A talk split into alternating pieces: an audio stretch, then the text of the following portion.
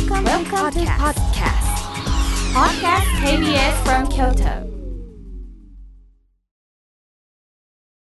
隅田隆平の浜栗顧問の編令和5年8月30日放送分のポッドキャストとラジオクラウドです。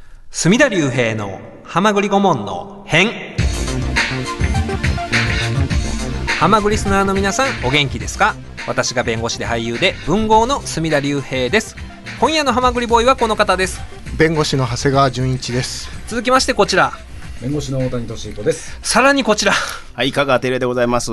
はいというわけで、はい初の4人体制で、はい。はい、はい。カルテットカルテット。うん。とはい。でお送りしようかなと。いうことなんですけれども、はい。はい。はい。豪華ですよね。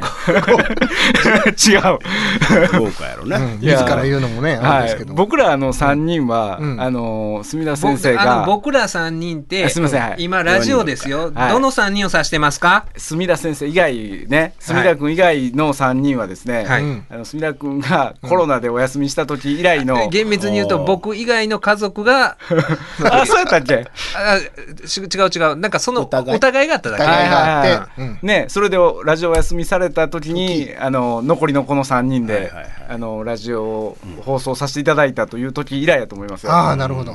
確かに。はい。でねあの照江先生と長谷川君ははい。2週間前ですかね。えーあの3人でトリオでお送りしまして、あの感想メールいただいてますよ、うん。その時のラジオネーム煙さんからいただきました。いつもありがとうございます、ありがとうございます。弁護士で俳優で文豪でパピコの墨田先生。なかなかメールはがきを出せなくてすみません。めっそうもないです。いつもねこうやって応援してくださってるだけでね、ありがたいです。2週連続での長谷川先生香川照江先生の回楽しかったです。あありがとうございます。五山の送り火はテレビで見ました毎日暑すぎて外出も気合を入れなくてはいけません、早く涼しくなってほしいそしてまた京都に観光客が増えて市バス地下鉄が混雑して観光地に出かけにくくなりましたね。観光地には出かけないのですが なんだなんだか変な文章ですみません。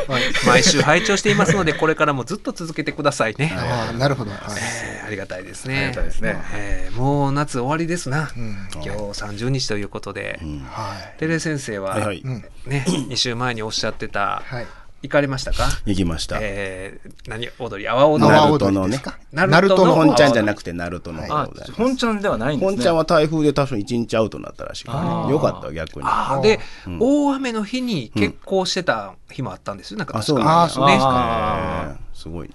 まあまあ、ナルトの方でちょっとこじんまりと、でもよう見れましたわ。えええとこで。私が見抜いてた潜在能力、うん。いかんなく発揮しましたか、それ言われたことがやっぱ背中押されて、ああそうですか。にわか連参加させていただきました。いいじゃないですか。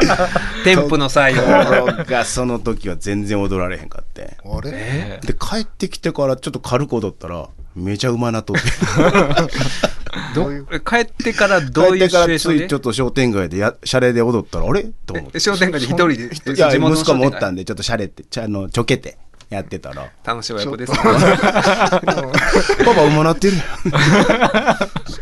吸収 がすごいですね。なんかねあれってこれかみたいな感じでリズムが入っていや本当にね、テル先生重心が低いんで、前から申し上げてると。あ低重心。で、はいはい、うん楽しかったですよ。阿波踊り向きやと思うんですけれども、満喫されて、満喫しご家ましで、うん。大谷さんはどうか行かれたんですか？僕はね、えっ、と家族であの石垣島に行ってきました。夏休みらしいことしてるやんか、南の島ね。はい。何泊？三泊かな。あのちょうど沖縄にあの台風が来てる時にああの石垣島は結構南なんで飛行機が飛んだんで行けたんですよ。あそっかそっか。へはい。で行って。行って。行ったらでもやっぱその沖縄に台風が来てったら物資が届かないから、あの結構行ってもあのスーパーとかには何もないみたいな、ええ。そういう状態で、はいはまああのそれはそれとしてでもまああの楽しませていただきましたけどね。いでも、はい。大谷君はね、はい。あんまりそれをフェイスブックではい。披露したりしないですね、うん。はいはい。石垣島行ってきたみたいな匂わせ、それはなんかねトロピカルフルーツの写真でもねバーンと。なんかようね、載せはりますよね。旅行先のね。ビーチサイドで調子こいてる写真とか。これ見よがしに、ああちょっとそういう家族の動向っていうのはあんまりあんまり人に言わ言ってないですね。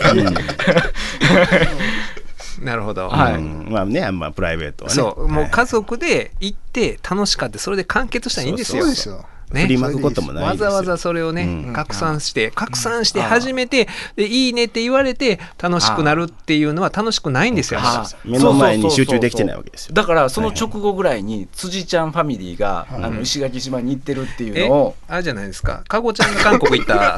あ、それちょっと、その話とは違くて、あの辻ちゃんの方はい。が、あの、今、杉浦太陽さん。杉浦太陽さんと一緒うん。に、あの、石垣島に行ってるっていうのをうん、なんかに書いて、SNS に書いてあったら、そんなん言わんでもええのになっていう批判が、あの、来てましたね。あただ杉浦太陽さんは言うていいんですよ。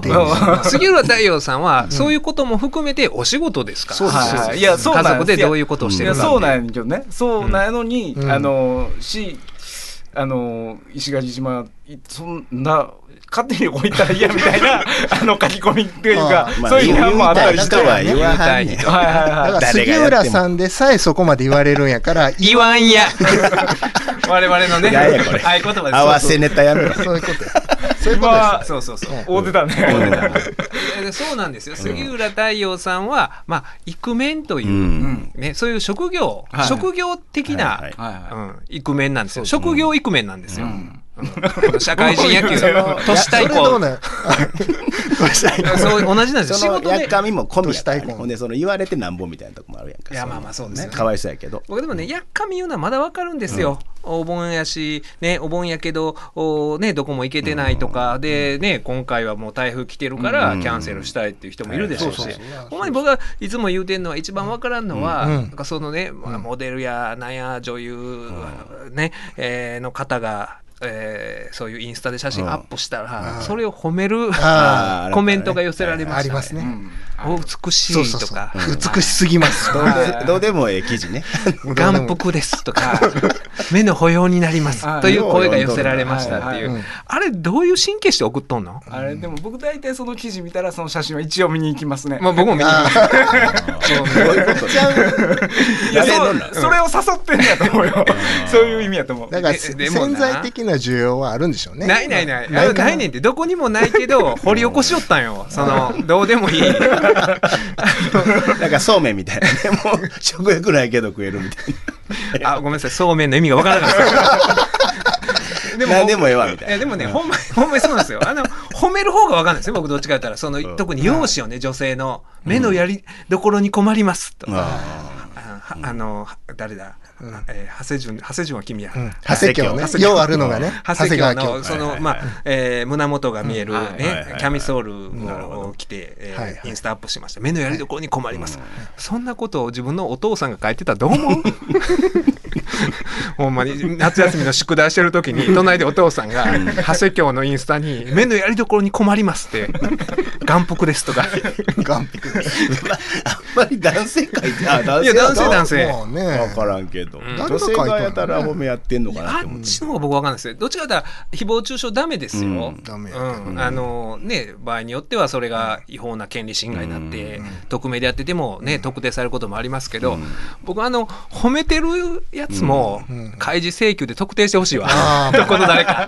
なんでやってんねんっていう。眼福のやつを。眼福。眼福警察を。眼福親父よいやあれ分からんな、まあまそそういうそこまでなりますか、なんか、うん。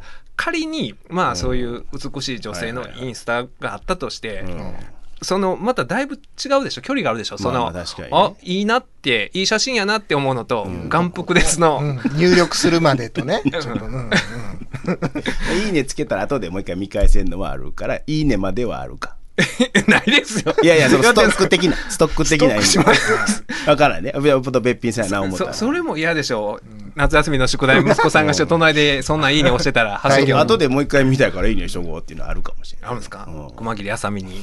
ないないないなんかわかんない世の中ですけれどもうん。ね、ああそっか。石垣島か、いいな。あ僕もねその旅行の計画がもう時すでに遅しそでらそうなんですよ、ほんでお盆にあの伊勢行こうかな思ってもう近場で行こうかなって思ってたらお盆の日やったんで、うん。もうら何日か前にもう明らかにうん。直撃するでっていうのは日やったからもうキャンセルして。っていう感じで、えーただだからいろいろね、あのーこの煙さんもいただいてますけれども、送り火の話とか書いてくださってますけども、あ、ね、あの KBS の、うん。見ましたエレベーターのところに、送り火中継、うん。視聴率1位、1位。そうそうああれどういうこと？だから混戦やったんちゃいます？争っていやここしかやってへんのちゃうの？送り火、他の曲やってへんのちゃう？うん、送り火独占。うん。だからどこと接ったんやろなっていうのはちょっと。あれは同時間帯の他の番組と比べてるの。それとも、送り火の中継に関して、うん。あらゆる番組をっていうことなのか。それは勝てるでしょ KBS、うん。ねそらそうやわな。同時間帯？他の。あちょっとあの 佐山さんも自信これはあくまで憶測で喋りますよ。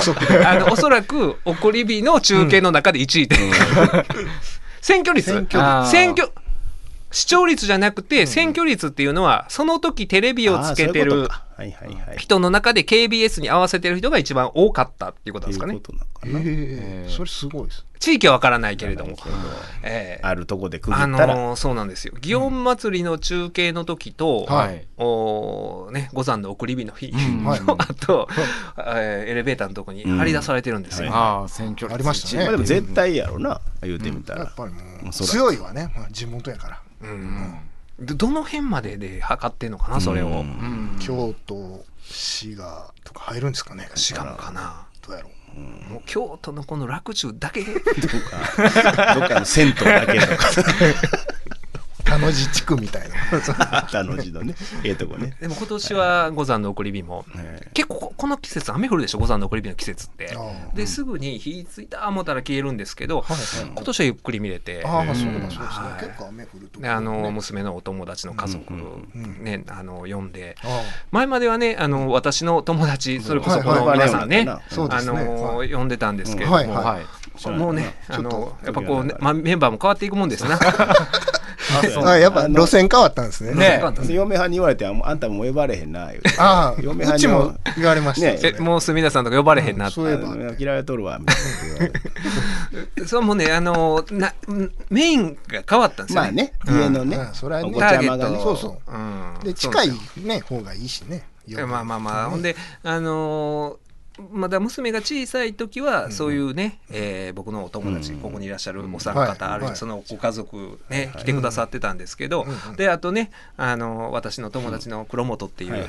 はい。ずっと陰謀論を 喋ったりするんで。ちょっと動き鋭くね。ね。うん。まあ確かにね。聞いたことないジャニーズの噂とか。それどこで誰が言うててみたいなことをねばっかり言うから、でやっぱりね子供も成長してきたんで、はい。はい。あの あまり聞かせるべきやな。いなと黒本の陰謀論。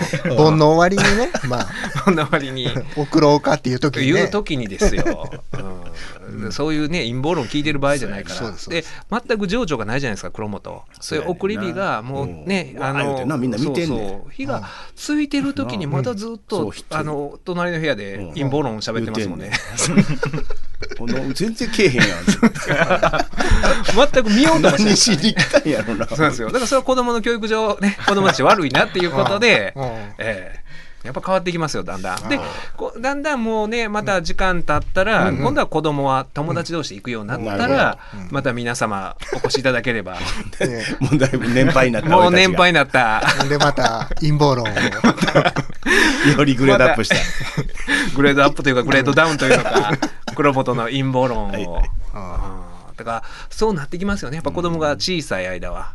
であのこの夏はそういう旅行とか行けなかった代わりに、まあ、保育園が、うんあのこの3年間ずっとコロナ禍でいいろんな行事がなかったんですよ。んバザーとか夏祭りとか。はい。それが今年の夏はフルでやるってことになったんではい。結構そのお子供の保育園の夏祭りとか。あーはい。ああ夏祭りが先週もあって、でそれでだから4年ぶりか。4年ぶりにあって、で4年ぶりにお化け屋敷もやって、おで4年ぶりに落ち武者もやって、おええあのかなり私 落ち武者。あのほんまにねタイガージェットシンバリにおう荒れ狂いましたよ。4年ぶりやから。大丈夫ですか？あのほんまにもうは、もう追いかけ回して子供たちも阿鼻教官もうわもうトラウマになるぐらはい追いかけ回して、で給食の先生怒られましたから、あね、落ち武者動きすぎって言ってあ。46になって。でやっぱりねそういうことしとかんと、うん。うん、首都関東。どういうこと？首都関東。いや、首都関東っていうのは、あの、教育方針としてね落ち武者を、お化け屋敷を、だからおお化け側になる人生とならない人生ってあるじゃないですか。おう。ん、やっぱり何でもね、道家を演じといた方が、はいはい。生きやすくなるっていうのを、僕はその、どういうこと え思管理者側に怒られるぐらいは はっちゃけなあかん。そう管理者、給食の先生に怒られるぐらい、そういう道家を演じる方が、やるからにはね。そうそう、はい。あんなあんまりそういうなんか人間関係どうしたとかっていうことを深く考えずに、うんあの自分の父親は率先して、うん。落ち武者になって、矢刺さってるんですよ矢が頭に矢刺さって、ターザン山本みたいな動乱塗って地味泥にして、そうやって、走り回ってね、うん。うん。だからあのそっちを選んだ方がうん。全体的に楽しくなると思うんですよ生きてて、うん。トータルで、ううん、だからそれを気づいてほしいなっていう、え他のお化けは西洋のとかもいんの？その。いろいろいましたよ。いろいろお父さんお母さんが、うん。あの集まってやって、ええ。かなりでもね、あの みんな怖がってましたね。えうん。ーあ本格的に。本格的で。で小さい子よりも、うん。卒園生の小学校3年生4年生とかがもう,、もう泣きわめいて、えおそれをまた追いかけていって、ーうん。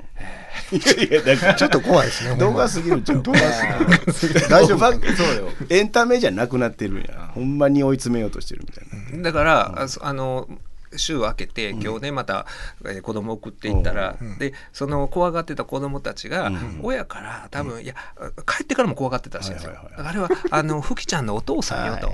よう顔見たらあれお父可愛らしい顔してるうんふきちゃんのパパやったやろみたいなこと言われたみたいで「おちもじゃあふきちゃんのパパやんな」うん。ちゃうで。ちゃうちゃうちゃう。ちょっと怖いですうんね。ちゃうちゃう。僕あの係やったけどうん。全然あのあこのお化けの部屋には入ってへん、うん。うん。えいた？とか。まあそれもいいような気もするけどなんか嘘を教えてる気もするしなんか。いやそれファンタジーですよ。やっぱあ子供にはそういうね、うん、やっぱりお化けはいるかもしれないし。なるほど。ね、そうか。で後にやっぱお化けより人間の方が怖いなとも思ってほしいし。なるほどなるほど かなり意図がね。意図が難しい。なかなかねそれをね伝わってます。か伝わってえー将来的に伝わったらいいなと思って。ただ教授取っただけやろ。ほんで嘘ついただけやろ。でねその、おこの週末には、うん。ついにですよ、はい。フェスに行きましたよ。おなんでフェス。はい。珍しいよ。はい菊水丸さんのフェスです フェスっていうのそれ河内屋菊水丸さんが、アガレアンセ、小琴温泉アガレアンセう、ん。天下一品のあ会長がやってらっしゃる、あるでしょ、あの、うん。はい。ね、スーパーセットお風呂があってね。聞いたことある。はい。であそこで夏祭りがあって、うん。そこで菊水丸さんがゲストで来て盆踊りをするっていう大会がございまして、はいはいもうだから男の夢のすべてが集まってるわけですよ 木村会長の。すべてが。うん。風呂入って。究極の目標そうでしょ僕らスーパー銭湯、うん。できることは自分のスーパー銭湯作りたいじゃないですか、大衆演劇をのはいね、はい劇場もあって、ほんで夏祭り自分主催の夏祭りをそこでやって、はい河内屋菊水丸を招聘して、でやっぱり娘には、ね、河内音頭盆踊り、うん踊る人生と踊らん人生があって、うん踊る人生選んでほしいなっていうのがあるんですけど、絶対踊った方がいいでしょ、んね、うん、なんなんでもトータルトトータルっていうか、うんそう思わないですか、あのななんであんまり反応が薄いんですかね。盆踊りの輪に入って踊るから。入った方がいいなとか思うんです、うん。ななんでもね、あのだから将来的には文化祭、ね、高校、中学高校とかなった時になんかやっといた方が、うん。うん。いいかなって、い。うん。まあ、おっさんだとは思うけどその時のそのちょ躊躇する気持ちもまたいいやん、そのあでもうじね。実際だからね娘は恥ずかしい言うてうん。踊らなかったんですよ、あそうなんですねただでもねこのぼあのあそこの盆踊りも多分4年ぶりやと思うんですけど、あのーまあああいう盆踊り大会って、まあ、自分の、あ子供の頃の、ね、地元の盆踊り大会とか思い出しても、妙にうまいおじいちゃんとかいるでしょ。いるいる。妙にうまいおじいちゃんとおばあちゃんが。うん。ですあいたんですよ。その盆踊り大会にも。一人で、まああの全曲のいろんなパターンもう美しい、うんあのインスタで動画上がってたら僕コメントしますわ、あの踊りが美しい。眼福です。眼福です。やるぐらい美しい流れのとか見てるとああいいなって思って、この人らもこの3年間それを我慢してはってんやろなと思ったらなんか生命を感じましたね。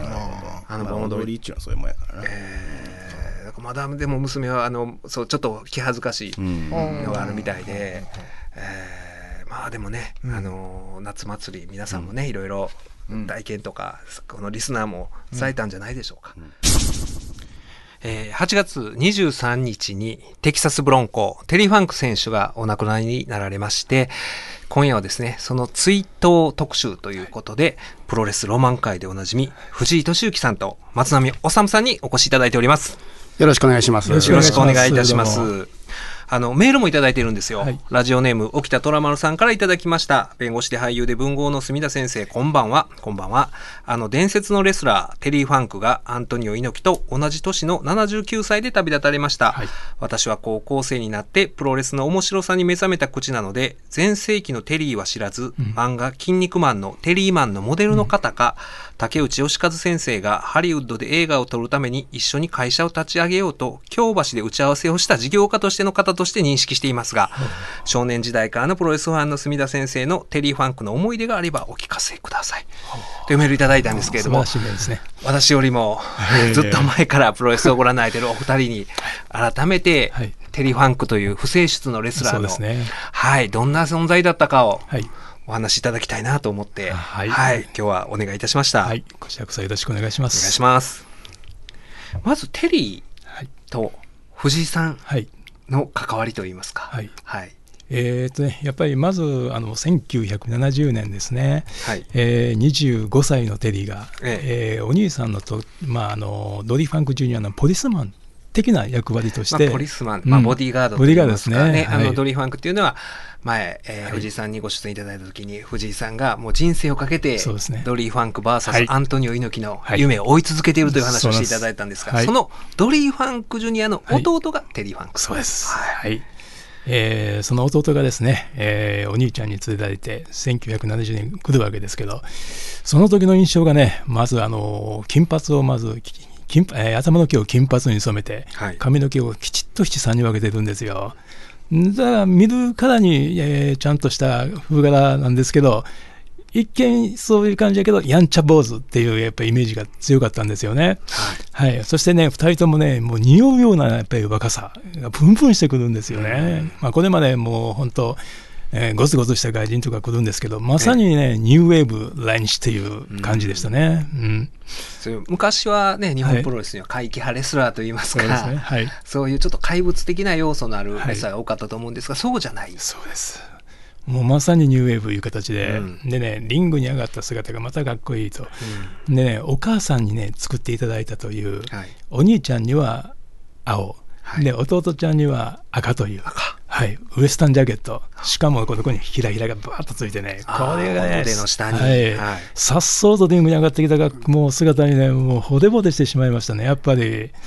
でね、まずそのテリーのやっぱり生のファイト、とにかく見たいという気持ちが強かって、で、そのチャンスが来たのが、えーっと、そのシリーズの7月27日ですね。はい、えー大田区体育館で NET が生中継するということで、今のテレビ朝日ですよね。はい。そうです。ねはいいうことでね、えーこの次の、えー試合はアジアタッグチャンピオン日本がアントニオ猪木吉村道明対、えーテリー・ファンク、ドリー・ファンクのファンク兄弟。当時はファンク兄弟あですね。ファンクスと呼んでなかったんですか？そうなんですよファンク兄弟。そうですねはいはい。でね、え1本目ね、テリーがアントニオ猪木のコブラツイストでギブアップするんですけど、2本目からこれまたね、2人の連携が素晴らしくて、えーっとね、うんドリー・ファンク・ジュニアが猪木さんをダブルアームスプレックスでまずかける、はい。続いてテリーも同じ技で、いえーあ吉村道明を、えー倒すわけですよ。で吉村さんも全くもう KO して、2本目はもう、えーファンク兄弟の勝ちという形で、で3本目はね、一対一になりそう1対1のタイですね。で3本目、えーっと今度、えードリーとテリーがね協力して猪木を、えーラブダームスプレックスで、えー叩きつけるわけですよ。これが俗にツープラトン攻撃ということで初めて聞いたあの名称でしたね。ああ、ツープラトン、二人がかりで技かけるっていうのは、その時が初めて。初めてやったと思いますおそらく。はい。で、猪木 KO したということで、もうまさにね、これ、テリー日本のデビューは素晴らしい形で、あのファンの心に焼き付きましたね。その時、藤井少年ははい小学生。えーっと、僕はね、中学1年生ですね。中学一年生夏ですね。はい暑い夏ですね。はい。でね、翌日また横浜、これでね、今でいう夢の対決、アントニオ猪木とテリー・ファンクのシングルマッチが実現してるんですよ。猪木とシングルがあったんですね。そうなんです。これがまた素晴らしい試合で、もうすごい発想でして、えっ、とね、1本目ね、テリーが猪木を、えーあれちょっと引き抜くようなスープデックスなんですよね。お兄ちゃんとまた違う形のはい。引き抜くスープデックスで猪木が1本取るわけですよ。で次2本目はねまた同じ技で、えー攻めたところを猪木さんがリバースで返すと。でこれでタイですね。1対1で3本目はねさすがやっぱりテキサスブロンコの血が騒ぐんか。もうすごいラフホワイトに出てくるんですよ、はいほんでね、猪木さんもやっぱり立ち立ちなんですよ。意外とね、テリーがもう押してるような感じなんですよね。で、パイルドライバー、ね、シュミットバックブリーカーですよね。それもこう、横に、脇腹にあの当てるんじゃなくて、ええ本当にね、もう上からね、ガシャーンと背骨を折るかのごとくのシュミットリーバックブリーカーで猪木を攻めるんですよ。はい、膝を立ててはい、ですねやっぱ素晴らししい、画期的な技だったんですよね。藤井さんすごいですね。あの、はいノート書いてこられてますけれども、はい一切ノート見ることいなく、やいやいやいやいやいや。記憶で語られる試合内容を、はい素晴らしい。でね、ちょっと暴走しすぎて、はいテリーが。で、猪木の熱い血と、ね、テリーの熱い血がぶつかり合ってで、最終的にはちょっとテリーが暴走して、えーレフェリーを殴りつけちゃったと。で、はい、反則負け。反則負け、2対で。でもね、本当テキサスブロンコのね、あの、方ちょっと味が出てきましたよね。なんか、猪木さんと戦うことによって。うん。だからもうどんどんね、やっぱりテリーにもちょっとこう興味が湧くようになってきて、で、翌日大阪で、えっと、あの、でえー伝統の馬場とドディのあの試合ですね、お母さん助けてという。はジャイアント馬場が言ったという。そうです、そうです。はい。あの試合のセミで、えー初めて生でテリーを見たんですけどね、やっぱりもうすごい、えー生き生きしたバイトをしてましたね。で、えーそのシリーズの最終戦で、えーっとね、東京で今度インタータッグにファンク兄弟が挑戦することになりました。イ。ンタータッグ王者は馬場と猪木,、猪木ですね。はい。ほこのシリーズのまあ一つのまあ天王山だったんですけどね。はい。はい。えーで、えーここでね、やっぱり、えーまだ、なんていうんですかね、4年ですよね、確か、テディのあのレスリング人生はまだ。ああまだはい、そうなんですよ。で、猪木馬場もはるかにもう10年超えてるんで、はい。やっぱりこんな新人に負けたらたまるかということで、で、馬場と猪木はやっぱりすごい連携するわけですよね。でもう、テリーにやっぱり照準を合わせて、えテリーにもうすべてあのドリを排除しながら、テリーにもね、一心にこう攻撃して、えー2対0で完勝ですよ。日本組の完勝ということで。BI 法が、はい、BI 法が。ストレートでそうです。はいほんならね、今度テリーが今度控室に戻ってきた時に、これちょっと雑誌で読んだんですけど、はい。もうお父さんにタッグベルトを持って帰るという約束しとったのに、持って帰れないよ、兄ちゃんって言うとね、大暴れするんですって。とにかくシニア、おそう、そう。プロレススーパースター列伝によく出てきた。そうお父さんと約束しとったらしいんですよ。ええ。アマリロにタッグベルトを持ってくるというのが。テキサス州アマリロそう。はい、ほんでね、壁を蹴るわ、おおもう大声でわめくだ、それをね、ドディが収めるんですよ。テリー騒ぐなと。かっこいいな、じゃかそれが昔のゴングですか、はいそうですに書いてあったんですそうです、書いてあったんですよ。こういうね、逸話がすごく面白いんですよ。その二人の兄弟関係というか、冷静沈着なロディとわんぱくなテリーをすごく表してますよね。でね、他にもね、ちょっと僕まだ今記憶にあるのがね、あの、面白いんです、これ。あのー聞かせてください。確かね、大阪大会の時に、はい。ドリー・ファンク・ジュニアが、えー尺八を買ったらしいんですよ。あそうなんですか。ドリが。ドリが。尺八を。尺八を。おで、それをね、温めとって、ええ。熊本の夜、はい。えー自分の部屋から、えーその尺八を吹くわけですよ、ね。だから音色が聞こえてきたと。その反面、テリーはゴーゴークラブに行ったという、やっぱりこの兄弟の対比がすごいなと思ってね。お兄ちゃんははい。尺八 を、巡業先に持って行って吹いている。一方他方。テリーはテリーは。ゴーゴークラブへ。そう。繰り出していたっていうね。面白いですね、これもね。でね、もう一つ俺、おばだけたんが一つあったんですけどね、何でしょう？テリーがね、ほんま、なにわのおばちゃんみたいなことしてるんですよね、これ。はい、えー九州でね、博多人形を空港で見つけたと。え。で、その博多人形を買いたいんだが、なんとか安なれへんかと。で博多人形にちょっとシミがついとったらしいんですよ。シミが。でそれをね、ディスカウントされてね、粘るわけらしいんですよ、テリーが。まからへんかと、はい、でそれをね、ドリーが見て、もう恥ずかしくなったという逸話があるんですけど、その逸話は誰から聞かはったんですか、これはね、本を読んだんですけど、はいドリーにああの後々聞いたんですけど、ほご本人ご本人に、やっぱり本当だったらしいんですよ、これ。テリーはね、あのディスカウントする癖があると。ねそれ何ようなおばちゃん的なこう、あの雰囲気があったんじゃないですか。だから僕も結構ね、テリーのそういうとこ、人間的なとこ好きですね、やっぱり。はい。そうですよね。ドリー・ファンク・ジュニアは、まあ、技師というか、はい。テクニシャンっていうのがね際立ったレスラーだと思うんですけど、あの気持ちで戦うってそいううそうそうそうそうそうそう。ねテキサスブロンコ、どっちか言いでね、まあ、全体的にこの初めてのシリーズ、やっぱりテリーね、やっぱり晩年のあのオーバーアクションのがやっぱ結構やっぱ目立ってましたね、結構この頃から。ああもうはい。初来日時初来日からはい。えうん、いうのをすごいかあの感じましたし、まあ、将来的にはやっぱりドリーとはまた違う意味で、今後すごくう伸びてくるんじゃないかというのは、やっぱり我々、えー少年ファンはすごい思いましたね、やっぱりね、あその当時。はい。はい。はい、でそういうことで、まあえー初シリーズはある程度のインパクトを残して帰ったんですよね。で、えー翌年また年末に来て、えーちょっと猪木さんが会社乗っ取りで精神的にダメージを負ってながらの、えーインタータッグを馬場猪木からファンク兄弟は奪うわけですけど。札幌大会札幌大会ですね、ははい。一応それでねあの実績もちゃんと作りながらの、えー来日でしたけど2度目の。さっき言ったあのダブルアームスープレックス、はい。ツープラトンのはい。技ですよね、最後決まったのが。あそのと BI BI 法からでしたねインタータッグをダッシュしたのは、はい。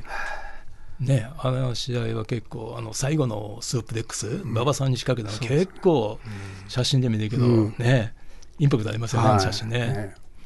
それが昭和46年、46年ですね。12月。そうです。で、インタータッグ奪って、で最終戦に、えーテリーはシングルで馬場さんとやるんですけど、やっぱりキャリア的にね、まだ4年というのと、で馬場さんがあまりにもやっぱでかいんで、えまだちょっと翻弄されてる感じでしたね、完全に。だからテリー、もうちょっとやっぱりキャリアと実力つけてもらえなあかんのかなっていうぐらいに、ちょっと僕らは観察してましたね。日本プロレス時代のテリー・ファンクは、はいそうなんですよ。あはい。はい。そこまでは日本プロレスなんですけど、はい。ここからがまた全日本プロレス。そうですよね、はい。そっからテリーが、ここからがなかなか面白くなっていくんですけどね。潜在能力を発揮して、はい。ねそうです。はい。で、えー全日本プロレス、ジャイアント馬場さんが、あまあ、猪木さんが、えー追放され、で馬場さんが独立して、そうですね。猪木さんは新日本プロレス、はい。馬場さんは全日本プロレス、はい。旗揚げした。そうですね。はい。で、全日本のオープニングに、えー馬場さんは、えードリーテリーのお父さん、ドリー・ファンクシニアと契約す,、えーするという形で、えーシリーズ、オープニングシリーズにドリー・ファンクシニアとテリーが、親子が来るわけですよね。で、そこでジャイアント馬場が日本プロ、えーっと、日本プロレスからいただいたやつ、あれ、どこやったっけ？力道山の夫人からもらった、はいインター。イン世界ベルトの争奪戦はい争奪戦をやるわけですよね。でもやっぱり今の馬場の牙城は全然崩せないっていうような感じでしたよね。で、翌年に、えー今度は、えージャンボ鶴田が、えー凱旋帰国して、その相手として、えーファンク兄弟が戦うわけですよね。だからジャンボ鶴田選手は、ねはいレスリングで、はいえー鳴り物入りで入ってきて、はい最初からあの、ね、テキサスのアマリロのフはいァンク道場に預けられるんですよね。だからまああードリーとテリーのファンクスは、はいジャンボの、まあ、師匠。的な存在そういう感じですね。はいどうしても、ね。プロレスを教え込んだっていう。はいはいそうです。で、2人が一応相手して、まあ一応インタータッグベルト、あれは防衛するんでしたね。防衛防衛してたんですね。い蔵前で。蔵前でね10月8日、48年ですかね。ファンクスが王者で、はい。でジャイアント馬場ジャンボ組。そうですね、はいなかなかすごいいい試合でしたよね、あれもね。で、よんえー翌年、今度、えー馬場さんはドリー、えーハリーレース、ジャック・ブリスコの三大 NWA チャンピオンを呼ぶんですけど、テリーはね、そのシリーズのなんか、ちょっとまあ、梅雨払い的な感じで来日してるんですけど、それもね、ちょっとやっぱりインパクトを与えられなかったんですよね。あ昭和49年当時は49年当時は。それからね、次、えー翌年かな、あそうか、その年の夏にまた P ラブデフの馬場さんのタイトルにチャレンジしてるんですけど、ね。はいはい。ようやくちょっとこう馬場さんとも互角の試合ができるような感じで見ておりました。はい、よう1974やくね、はいそうです。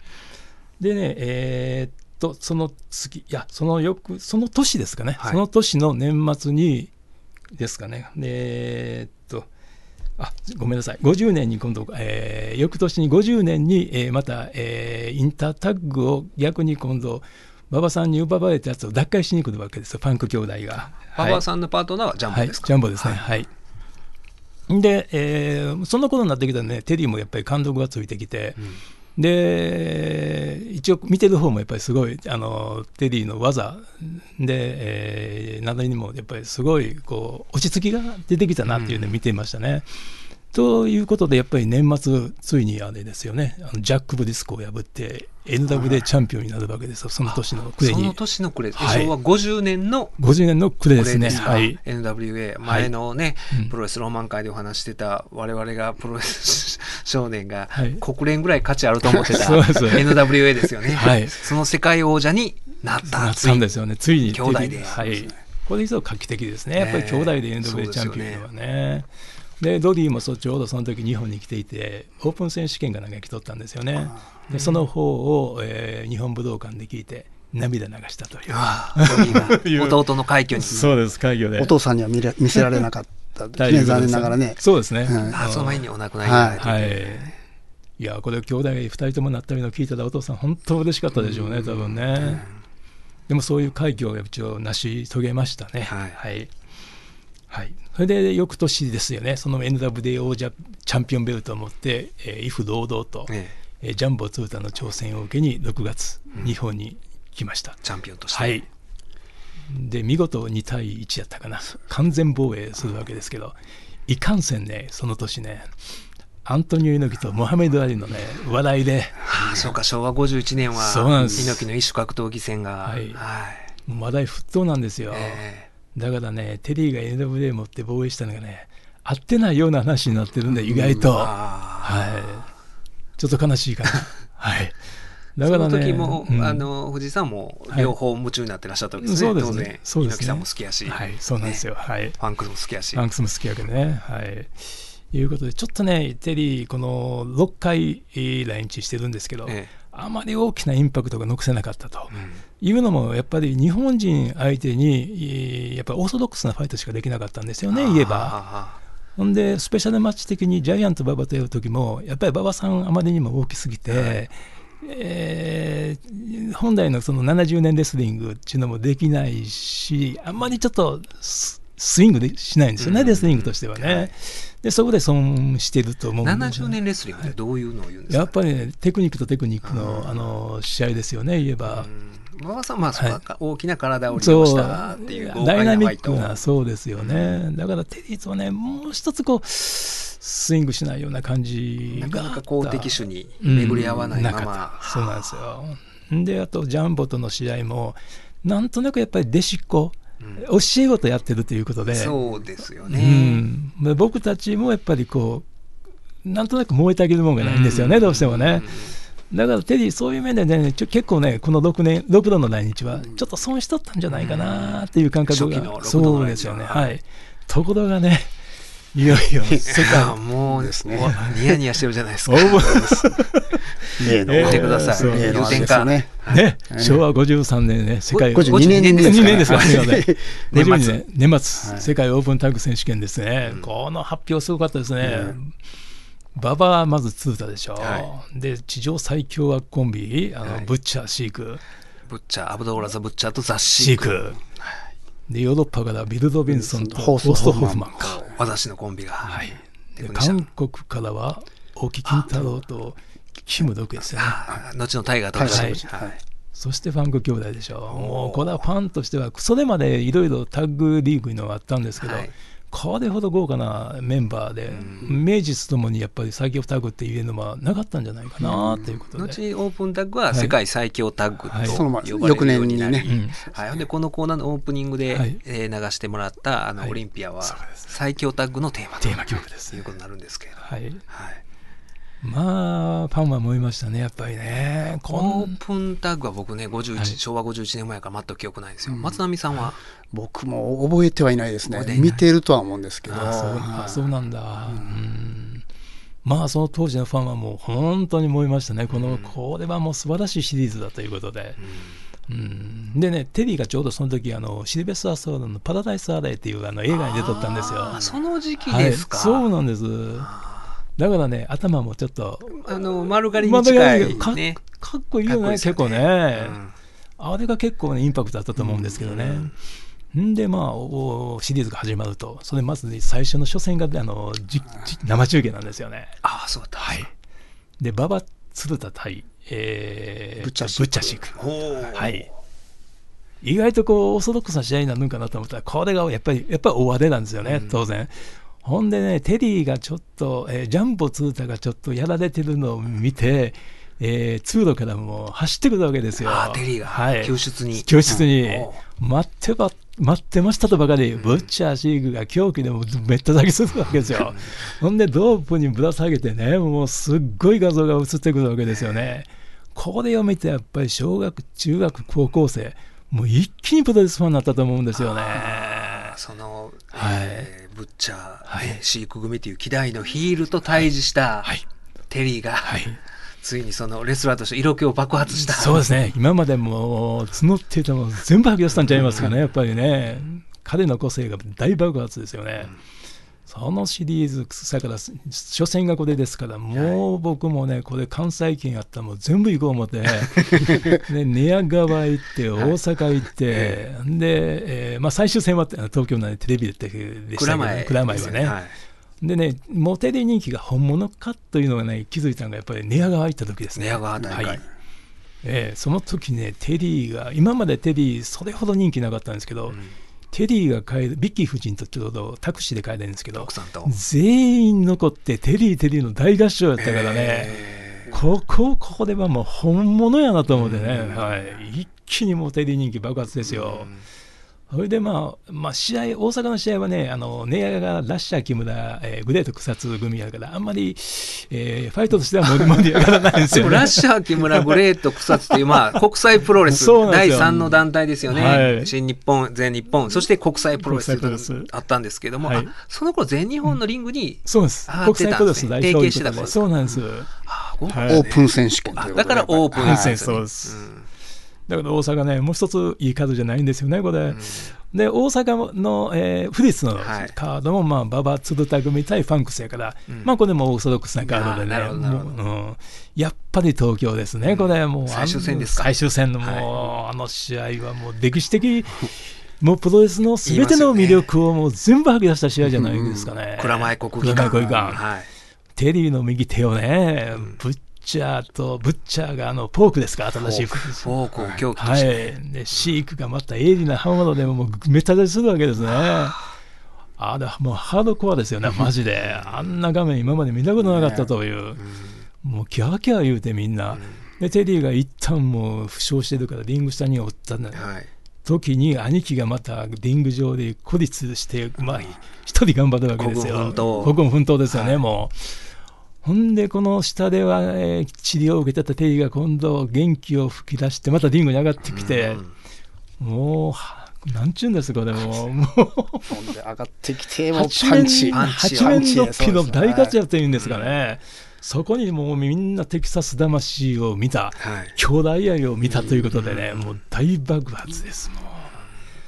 テリーはアイドルレスラーだったんですよね。はいそのアイドル性をはい。猪木馬場っていう、まあ、ベビーフェイスと対決、まあ、て鶴田選手もそうですけど、はい。そうだと、ねはい。その日本人レスラー相手にしてると、そのアイドル性を発揮できなかったんですよね。でしたね。それがブッチャーシークという、はい、もう、ね。最最適な悪役で。悪役ですよね、え待ってましたとばかりにテリー、もう自分のほんま個性大爆発ですね、ほんまに。それをやっぱファンもやっぱりもうすごいやっぱ感動してしまって、そのシリーズで一気にテリーの評価変わった一気に変えてましたね、もだからあの、志村けんさんが、はい。ドリフに入って最初はあんまり人気なくて鳴かず飛ばずで、うん。荒井中という大きな穴をはいはいはい。なかなか埋めれなかったけれども、はい。東村山本土であ一気にひっくり返したっていうような。う、その一曲で、昔はそういうのがあったんあっでしょうんただね。うん、一発大逆転っていうかね、すごいですね、やっぱりね。いやー、本当、あれはもうテレビで見ても大興奮しましたよね、本当。それが昭和52年。あー見たかったな、はい生で。僕が見始めたのは、はい。だから昭和55年6年ぐらいなんで、はい。もうアイドルレスラーとして確固たる人気を築き上げたテリーからしか見てないんで、はい。えーでもかっこよかったですよね。よかったですね。ね。えーもうそこから全日本プロレスはもうテリーのためのテリーのシリーズ大展開ですよ。そうですよね。で、あの、はい先ほど北虎丸さんメールいただきましたけれども、はい。あの漫画、筋肉マンのテリーマン、はい。ね、あの、言言ったらまあ、ね、位置づけから言うたら、ナンバー2ぐらいのポジションじゃないですか、すごいですねねが、もう完全にテリーファンク、うんそのままのような。そうね、キャラがそのままね、はい。子犬を助けたいとか、アイアイデアロスあ ったじゃないですか、新幹線の。ね。もうそのままですね。そのままでねね漫画のキャラにもなり、もうすごいブームですよね、テリーファンクね。ちょっとドリーとだから逆転してきた感じですよね。あここでね。ここで逆転ですね、うん。ドリーは NWA の世界ヘビー級チャンピオン、正統派の王者として、はい。技師として、はい。もう長く、はい。チャンピオンの座に君臨してたんですけど、NWA 王座としてははい。そんな長くないですもんね、うんテリーは短期で。1年ちょっとですね。ね、短命ですもんううね、ん。で、そういうアイドル性を。はい。で、実はアメリカでははいヒールやったんですよね。そうらしいですね、ずっとね。でね、後から聞いてもびっくりしましたもんね。テリーが悪役やったアメリカではっていう。ーうんやっぱりでもその個性を日本で出したかったんでしょうね、おそらくね。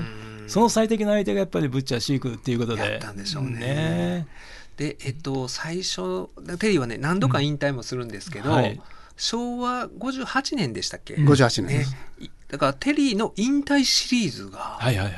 まあ盛り上がりましたもんね、日本中をね。すごかったね。テリーさよならシリーズ。テリーさよならシリーズはいそれは58松並さん間に合った？はい。これは見に行きました。見に行きましたか？会場な行くな大阪府立体育館。ええはい。タイガージェットシントの二人ですね。あーフルハウスやね、あれもね。はタイガージェットシンと？と、テリー。シングルだったんですかシングル。ええあ、そうか。タイガージェットシンはもともと新日本、アントニオ猪木のライバルだったけれども、はい全日本に引き抜かれて、その頃は昭和58そうですね年は。はいねまあそうなるとまたテリーのアイドル性がそう発揮できるんですよね。そうな相手ですよね。いい相手なんですよね。ええまたブッチャーがいなくなってそう、ぶっちゃんも新日本に移っちゃったんで。入れ替わってね。うんはい。で、この、この、この試合もね、あの、この頃大阪ってあんまり入ってなかったですよ、全日ね、確かねそうかそうか。新日本ブームの頃ですもね。そうんですね、うんで、タイガーマスクとかね、なんかええよく入ってたと思うんですけど、新日本は。でも、このシリーズ、すっごい入ってましたもん。テリーの引退、さよならさよならシシリーズは、もう、なるほどね。超うまい、真夏のもう、熱々の中ね。だからもうテリーが一人で日本プロレス引っ張っていくようなこの引退までですね。だからもう体張って、えーブッチャーとブッチャーにね大阪ではあのビルビンで胸笹でまくったり、で、たえースタン・ハンセンとはもうあのドブドロープに首。そうですよね。もうやられっぷりがすごいんですよ。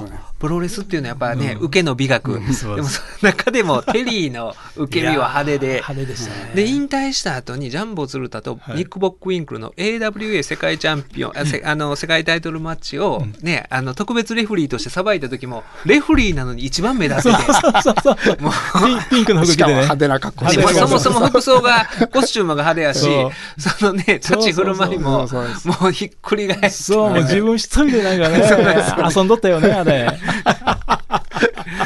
いやー、あれがまたね、憎まれないんですよね、テリーらしくてね。テリーが、、はい。や、あの、僕はだからもう鮮烈に覚えてますので、今から考えたら、だから昭和58年、7歳になる年やったはずであそうですか、6歳なんですよ。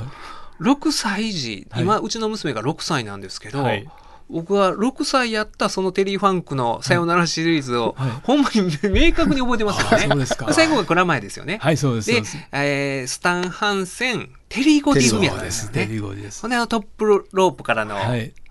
回転。回転エビ固めで決まりましたね。勝ちましたもんね。はい、そこでフォーエバーですよフォーね。エバー。フォーエバー。涙、涙。はいみんなもうこれでテリーは見れないと思ってね。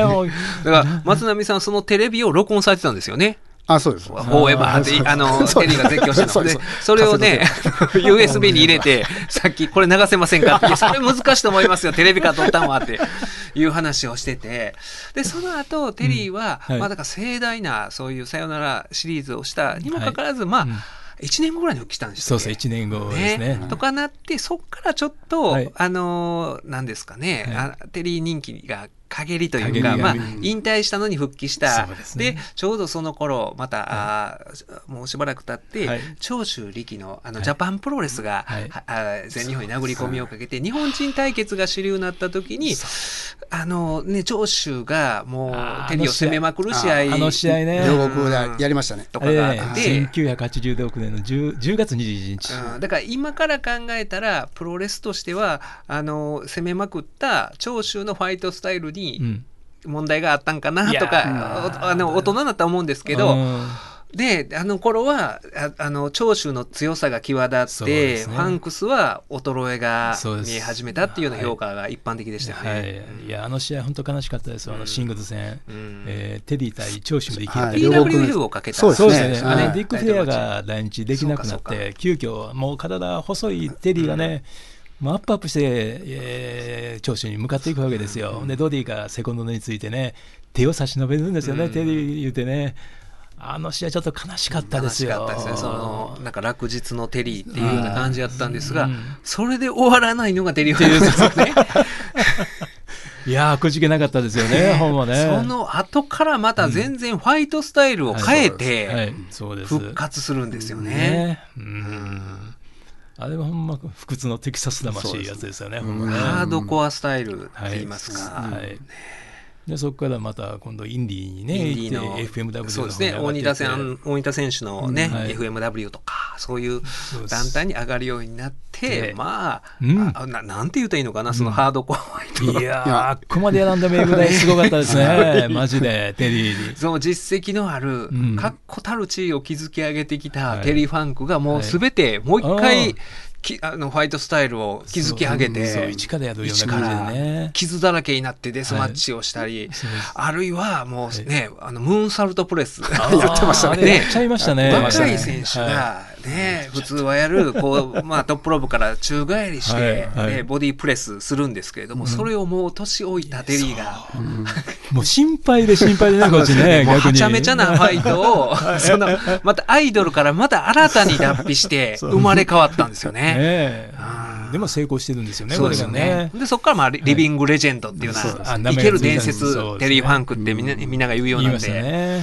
アメリカなんかのこう、ね、見てると、ちょっとあのそのね、アイドルっていうよりもね、そのハードコアスタイルのレジェンドっていうも味方になってますよね、うん。強くなってますよね、今ね。確かにね。いやだからあの、テリーがハードコアスタイルで復帰した、復活した年って、まだ僕46やから、うん。まだいけますよね。いけます 十分。今までまたあの頃のテリーに自分を照らし合わせたらね。十分新しい人生もう一回生まれ変われますよね。そうですね。でも今で十分ですよ。今から来霊事務局何を来てます。何をおっしゃるはい。のであのーね、ほんまにね、あのー僕ら昭和プロレスファンはもうテリー・ファンクでもう語り尽くせないんですけど、うん。で、あのー先週そういう訃報を聞いて、はい。で、あのーね、藤井さんからご連絡いただいて、実はまた藤井さんにうん連絡をしてきたレスラーがはいいらっしゃるんですよね。あそうですね。今朝ですね。今朝はい。ええもう、すぐ目覚めましたね。朝。朝ね、4時何分かに僕の パソコンにメール来てたんです、藤井さんから。はい。もう、目がパチッと開きましたね。開きますわな。はい。うんえーその名前、タイガー・ジェット・シンさんから。タイガー・ジェット・シンはい。ご本人からはい。藤井さん宛てにメールが届いた。メール来ましたはいえーっとね、あのーテリーの亡くなったことは、今すごく悲しい中にいてると。で、それをね、ドディ・ファンク・ジュニアに弟が亡くなったことを含め、自分の口からね、相手の意を伝えたいというメールが来たんですよね。は愛党の意をはいドリーに伝えい、たい。直接伝えたいと電話で。言ってた、はい。ね、その寝屋え寝屋川でしたっけ？寝屋川じゃないか。大阪府立か松並さんが見に書いた「さよなら」シリーズで一騎打ちをしたテリーのね、タイガー・ジェットそう。まあ、この人も、まあ、はい。のね。悪役レスラーですよ、でしたね。その彼がね、そういうことを言ってきてくれたら涙出ますよね、やっぱりね。そうですね。40年の時を経て、はい。うん、まだ2人のやっぱり友情は続いてるんですよね、どうしてもね。でね、僕一応行動を起こして、早速ドディの奥さんにええ。一応メールしました。あはい。しました。はい。即帰ってきましたね。あそうですか、はい、電話番号と、ええもうドディも楽しみにしてるから、すぐ、あの話がしたいと。で、タイガーにすぐそれまた、えー送りましたら、すぐやると。はい。これって結構かん、ね、いいストーリーですよね、嬉しいですよね、やっぱりね、ファンとしても。まあねあの、アイドルテリーが、はい。もう79歳でね、はい。まあ、あんだけあのファイトをずっと何十年やってたわけですから、うん。もう大往生やと思うんですよ、はい。80前の、うん。ね。うん、でもそのね僕らはほんまにもうね、うんうん。今日のあの冒頭のはい。藤井さんの、ねおしゃべりじゃないですけど本当に昨日のことのように その昭和45年の初来日から、そして58年の引退、はい。そしてその後のテリーまで、はい。あのね、思い浮かべることができるし、で、我々が興奮したテリーのライバルが、そういうふうに、ね今でもね。しかも藤井さんを返してっていうのがロマンがありますようね。ん。それをつなげてる藤井さんがすごい 本当にね、今日はほんまに朝からいい一日でしたね、やっぱりね。うんはいね、また改めてね、はいテリーの話、そうですね来レジムで3人でまたたっぷり話しましょう。はいはい 隅田隆平の「はまぐり顧問の編」令和5年8月30日放送分のポッドキャストとラジオクラウドでした。